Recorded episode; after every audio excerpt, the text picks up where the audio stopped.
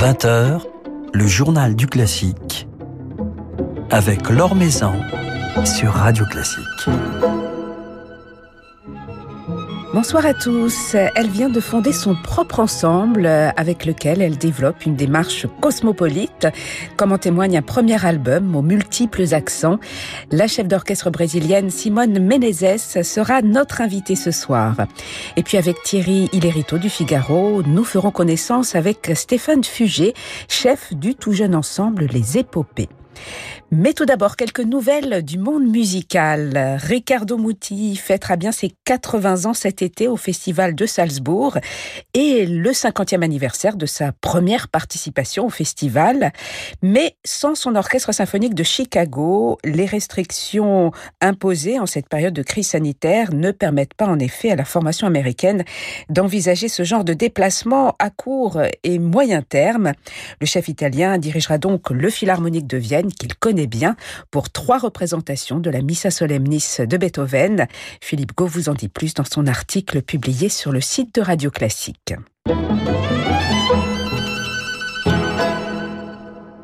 Jonathan Nott a été renouvelé dans sa fonction de directeur musical et artistique de l'Orchestre de la Suisse romande, fonction qu'il occupe depuis janvier 2017. Un orchestre avec lequel le chef britannique vient d'enregistrer un nouvel album dédié aux Péléas et Mélisande de Schoenberg et de Debussy, un album qui sortira au printemps. On devrait le retrouver prochainement dans la fosse du Grand Théâtre de Genève et en tournée avec ses musiciens, tandis que se profile le projet d'une de la musique de Genève qui permettra à l'orchestre, 100 ans après sa création, de disposer d'une résidence permanente. L'agence Limelight Artist de Sophie Dufaux diffusera vendredi à 20h sur sa page Facebook un concert réunissant les artistes Charlotte Bonnet, Jennifer Michel, Caroline Mutel, Alban Legault, Michael Picon et Olivier Desjans autour d'un programme mêlant air d'opéra et d'opérette en hommage à la soprano Andrea Guillot qui vient de nous quitter. Et cela en partenariat avec l'association Musique aux seniors qui permet à de jeunes artistes professionnels de se produire dans des établissements pour personnes âgées dépendantes. Ce concert sera ainsi diffusé également dans les EHPAD. Gymnastique, la culture sans claquage, tel est le titre d'une web-série de cinq épisodes d'Arte tournée au Musée de la musique et diffusée à partir de demain sur la plateforme Arte TV. Comment reconstituer un instrument disparu? Pourquoi le glace harmonica est-il un instrument diabolique? Comment a-t-on mis tous les musiciens au même diapason? Telles sont quelques-unes des interrogations auxquelles répondront des équipes du Musée de la musique illustrant leurs propos d'expériences vivantes réalisées dans les salles du laboratoire. Des petits épisodes de 5 minutes au ton décalé et ludique, mais au contenu bien sérieux. L'Or Maison sur Radio Classique. Borodine, Debussy, Copland, Villa-Lobos est une compositrice d'aujourd'hui au programme du tout premier album de l'ensemble Qui revisite le répertoire symphonique en petit effectif instrumental. Un ensemble qui a choisi une lettre pour s'identifier, la lettre K, plus claquante qu'un C pour signifier classique, cosmopolite ou encore créativité. Sa fondatrice et directrice musicale Simone Meneses nous éclaire justement ce soir sur sa démarche, sur l'esprit de cet ensemble. C'est un ensemble avec une vision de la musique classique très cosmopolite. Je me rappelle par exemple, une fois j'étais dans un dans un pays, je proposais euh, la musique de Villa Lobos et, la personne a dit ah bah c'est bien pour l'été. Et j'ai trouvé ça très bizarre parce que c'est comme dire euh, que je joue les bacs pendant l'hiver. Donc euh, c'est c'est cet regard qui on, on, a le droit de de voir la musique classique. Elle est en valeur universelle avec tous les accents qu'elle apporte, même avec la musique contemporaine qui s'y mélange avec la musique classique du 20e siècle donc, c'est cette regard cosmopolite qu'on cherche.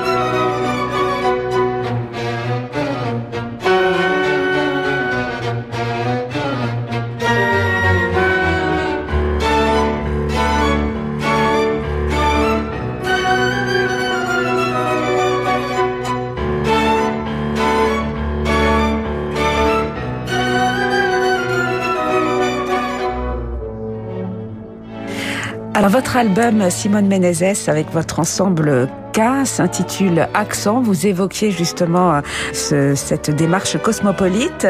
Ce programme met en avant plusieurs accents. L'accent russe et orientalisant de Borodine avec ses danses polovstiennes qui ouvrent ce programme, mais aussi des accents français, américains, brésiliens et même aborigènes. Cette euh, démarche cosmopolite, vous l'avez toujours cultivée. Vous êtes vous-même euh, d'origine italienne et brésilienne avec ce merveilleux accent brésilien. Vous vivez en France. Vous avez toujours vécu dans cette idée d'échange, de, partage, de, de rencontre de culture Complètement. Euh, je pense que la musique, elle, a, elle nous apporte ça dans, dans mon, trajet en tant que musicien, de, de aussi habiter dans plusieurs pays, jouer dans plusieurs pays. Ça nous donne une vision même de l'humanité qui est beaucoup plus plus large, plus universelle et parler de ça par la musique, euh, c'est très important et c'est notre euh, désir. Alors euh, cette notion d'accent que vous mettez en avant, euh, d'accent euh, musical, comment la résoudre? Comment trouver le, bon accent pour chaque musique? Est-ce qu'il faut aller au-delà des, interprétations traditionnelles, peut-être un peu un peu formatées? Comment restituer le bon accent? On sait à quel point c'est difficile, même dans la langue parlée. Est-ce qu'avec la musique aussi, on, on, ressent cela.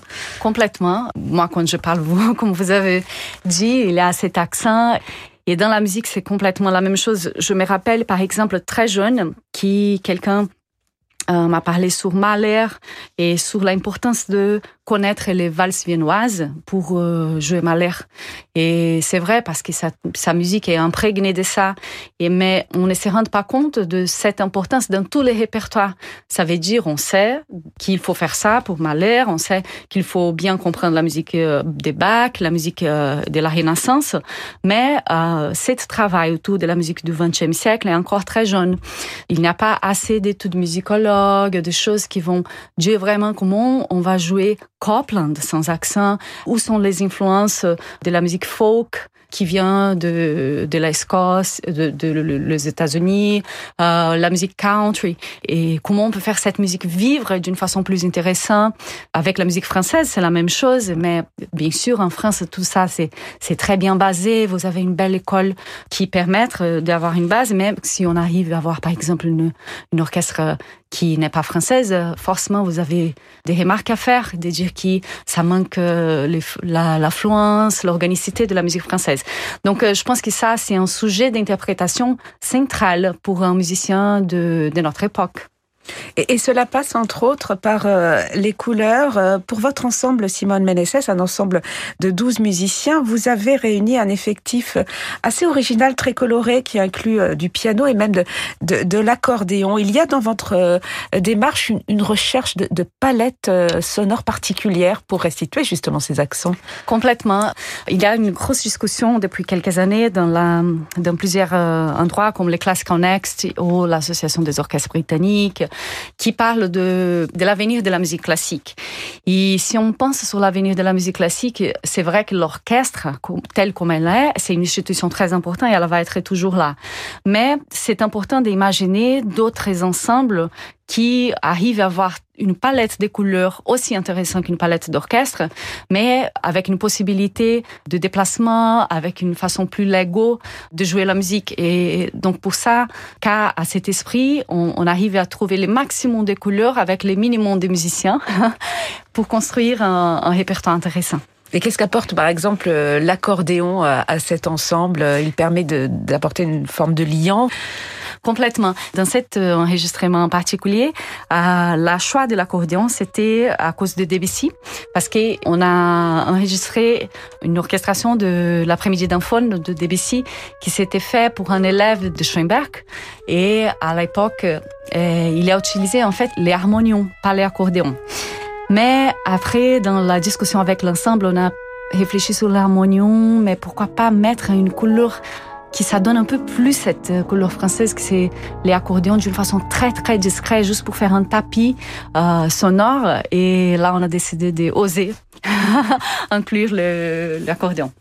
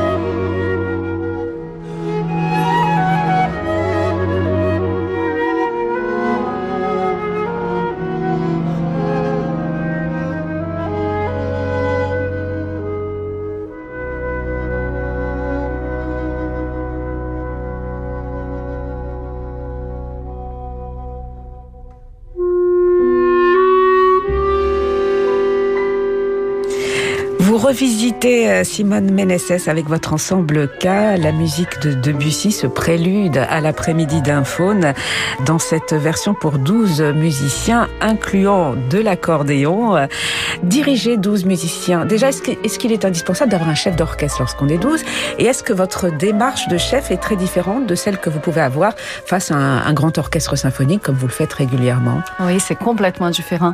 La différence de travailler avec un ensemble de 12 musiciens, et l'ensemble de l'orchestre. Je pouvais comparer par exemple avec la différence de conduire euh, une moto très puissante qui c'est l'ensemble et après un, gros camion qui c'est l'orchestre. Donc ça veut dire dans l'ensemble, il peut jouer sans un chef, mais on est là pour créer une unité de des conceptions très raffinées dans une démarche où les chefs prennent presque un rôle de musique des chambres pour ponctuer de petits points et donner une vision générale de, de la musique. Donc d'abord, il faut qu'on ait une vision très très claire de ce qu'on cherche et en même temps qu'on laisse des moments de musiciens proposer les choses qu'ils veulent et dans un autre moment, on va intervenir. Donc c'est une façon complètement différente de travailler. Alors dans cet album qui vient de paraître chez Aparté, vous avez réuni euh, des pages, des pages symphoniques réduites donc pour 12 euh, instruments de Borodine, de Bussy, Copland, euh, Villa-Lobos et une œuvre contemporaine de Sophie Lacaze qui fait référence à, à la musique aborigène.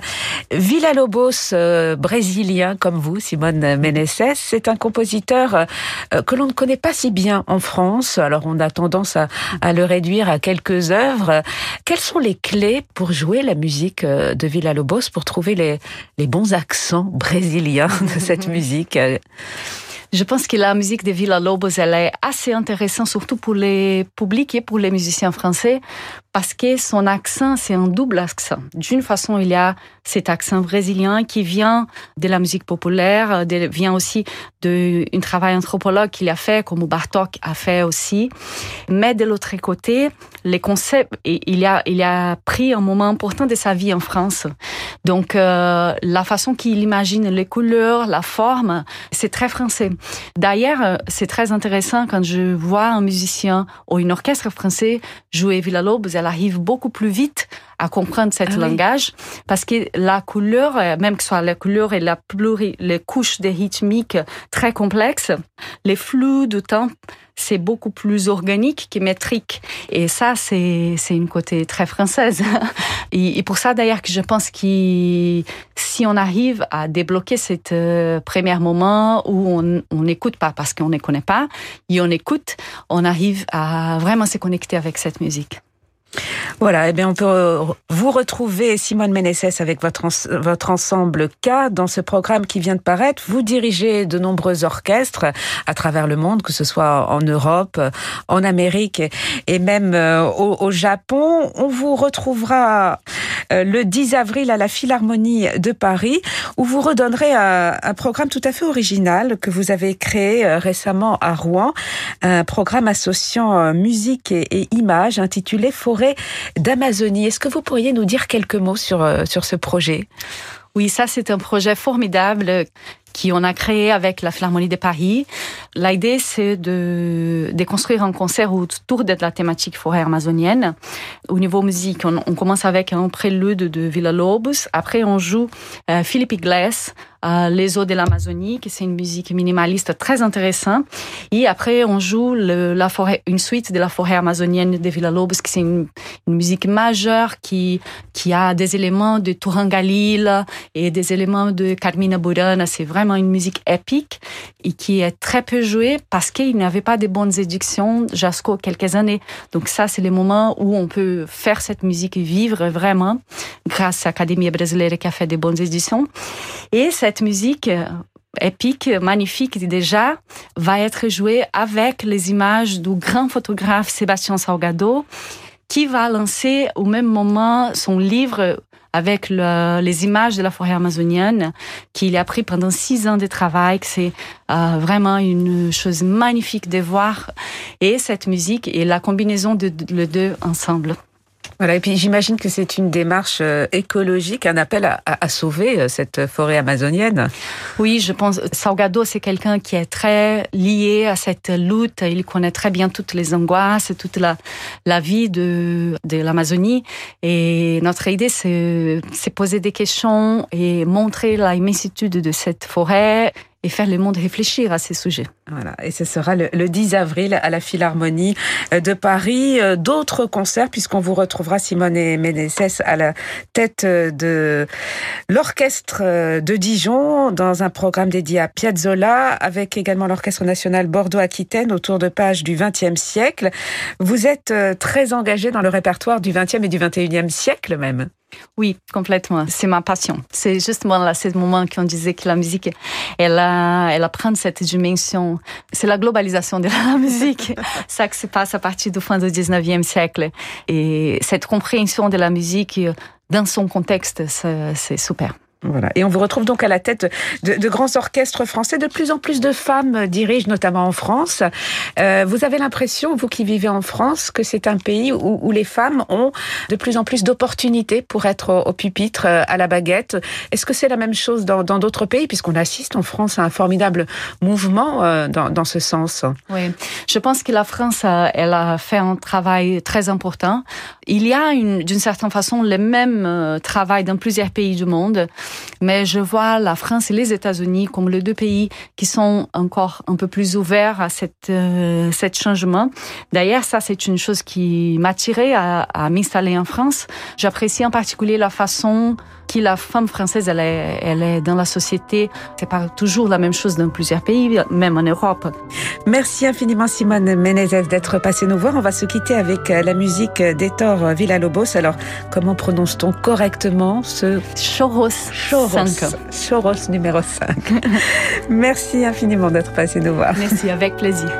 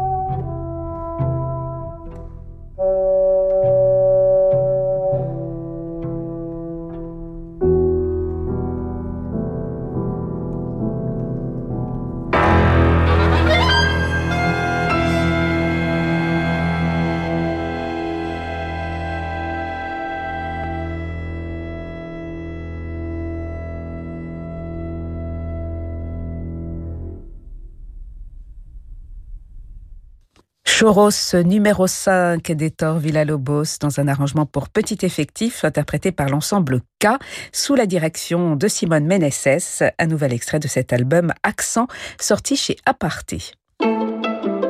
Nouvelle génération de Thierry Lériteau avec le Figaro. Bonsoir Thierry. Bonsoir Laure. Alors ce soir, ce n'est pas un jeune talent, mais des jeunes talents que vous nous présentez avec un nouvel ensemble baroque, les Épopées. Et oui, preuve s'il en fallait, lors que le paysage des ensembles indépendants en France est bien l'un des plus dynamiques d'Europe, probablement même, allons-y, le plus dynamique, même si ce paysage, eh bien, on le sait, a été fortement éprouvé par la crise et qu'il risque de l'être encore pour quelques saisons. Raison de plus pour attirer le regard de nos auditeurs sur les plus jeunes formations, à l'instar de celles qui nous intéressent ce soir, car les épopées, eh bien, elles sont nées il y a seulement deux ans. C'est dire si l'ensemble instrumental et vocal, aux ambitions de compagnie lyrique, a dû faire face à bien des difficultés à peine sorties de l'œuf. Pas de quoi décourager pour autant son fondateur et directeur musical, Stéphane Fugé. Le claveciniste et chef de chant est loin d'être un inconnu dans le paysage baroque et le changement, ça le connaît. Outre ses collaborations avec des ensembles déjà très installés comme les Talents Lyriques, le Concert d'Astrée ou bien l'ensemble Mathéus de Jean-Christophe Spinozzi, il avait créé dès ses 26 ans un premier ensemble baroque dont vous vous souvenez certainement, notamment pour son travail avec Véronique Jans ou Claire le Filiatre, l'entretien des muses mais il est aussi et surtout à l'origine des classes de chef de chant et d'opéra baroque du Conservatoire à rayonnement régional de Paris, classe dans laquelle il a vu défiler, comme vous vous en doutez, bon nombre de jeunes chanteurs qui mènent déjà aujourd'hui une carrière internationale de haut niveau. Des jeunes solistes que l'on retrouve d'ailleurs en grande partie dans son ensemble. Et oui, c'est ce que vient nous rappeler le premier album de l'ensemble pour le compte de CVS, le label de Château de Versailles Spectacle. Un album tout juste paru, dédié au grand maître des lieux, Lully, et que l'on redécouvre ici sous le jour moins connu de ses grands motets, et l'on ne sera pas surpris de retrouver dans le cœur des noms aussi familiers que ceux de Claire Le Filiatre, donc, avec laquelle Stéphane Fugé nourrit une longue collaboration depuis des années, mais aussi, tiens donc, Marie Perbost, Cyril Oviti, Marc Moyon, Ambroisine Bray, Luc Bertin Hugo ou Benoît Arnoux, une sorte de chœur all-stars qui correspond finalement parfaitement à l'esprit des chapelles baroques comme celle de Versailles. D'ailleurs, Stéphane Fugé le dit lui-même, il n'y a pas de personnalité neutre aux épopées et l'on vient à cet ensemble à géométrie très variable, plus qu'on y entre avec sa propre personnalité, sa sensibilité artistique et aussi son propre sens de l'ornementation. Et l'ornementation, c'est justement Thierry le cœur de l'aventure des épopées. En effet, Stéphane Fugé est parti d'un constat tout bête. On ne représenterait pas Louis XIV en tenue de ville, sans fioriture, sans dentelle, sans perruque.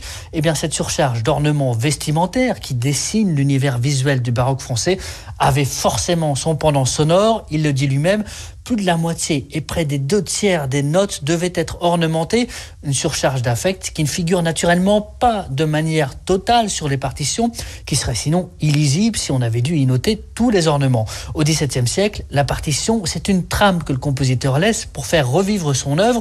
Il ne faudrait pas se laisser abuser par elle, comme par un trompe-l'œil, affirme-t-il.